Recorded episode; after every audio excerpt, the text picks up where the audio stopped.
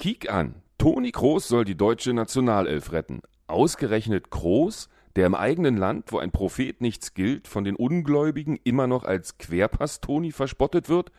Es scheint um die Rumpelfüßer noch schlimmer zu stehen, als Kritiker nach den desaströsen Auftritten gegen die Türkei und Österreich zu Recht geätzt hatten.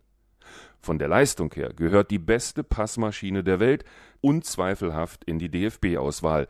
Seit nunmehr bald zehn Jahren dirigiert Kroos den größten Club der Welt. Von seinem ersten Spiel an für Real stand der Mann mit der Herzfrequenz einer Teichmuschel, vier bis sechs Schläge pro Minute, in der Startelf. Wenn nicht, war er entweder verletzt oder die Begegnung wenig bedeutsam, so dass ihn seine berühmten Trainer Angelotti und Sidan geschont haben.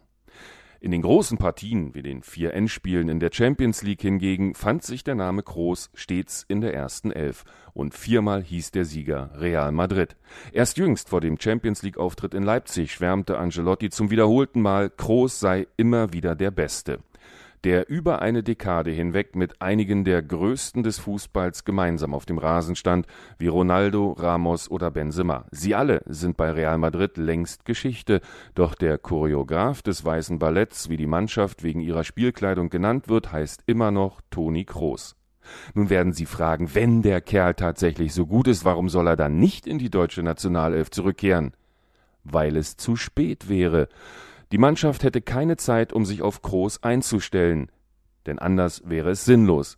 Der Brasilianer Casimiro, der bei Real zusammen mit dem Deutschen und Weltfußballer Modric ein legendäres Mittelfeld bildete, hat sinngemäß gesagt, wenn Kroos will, dass wir langsamer spielen, spielen wir langsamer, wenn er will, dass wir schneller spielen, spielen wir schneller.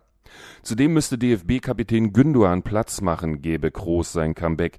Kimmich müsste einen klassischen Abräumer spielen, was er nicht kann oder nicht will, und die jungen Überflieger Wirz und Musiala müssten sich dem alten Taktgeber fügen. Das würde alles nicht funktionieren, schon allein deshalb nicht, weil außer diesen beiden derzeit niemand in der deutschen Nationalelf das nötige Niveau besitzt, um sich am Rasenschach à la Kroos auf hilfreiche Weise zu beteiligen. Bis auf Gündogan, aber der müsste ja weichen, falls. Ich hoffe allerdings, Toni Kroos widersteht mit 34 Jahren der Versuchung und nimmt sich die Worte seines Trainers zu Herzen.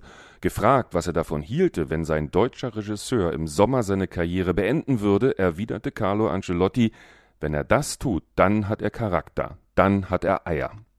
Naja, Real Madrid muss Groß nun nicht gleich Adios sagen, aber sein DFB-Trikot sollte er bei der EM nur als Fan vor dem Fernseher überstreifen. RBB 24 Inforadio vom Rundfunk Berlin-Brandenburg.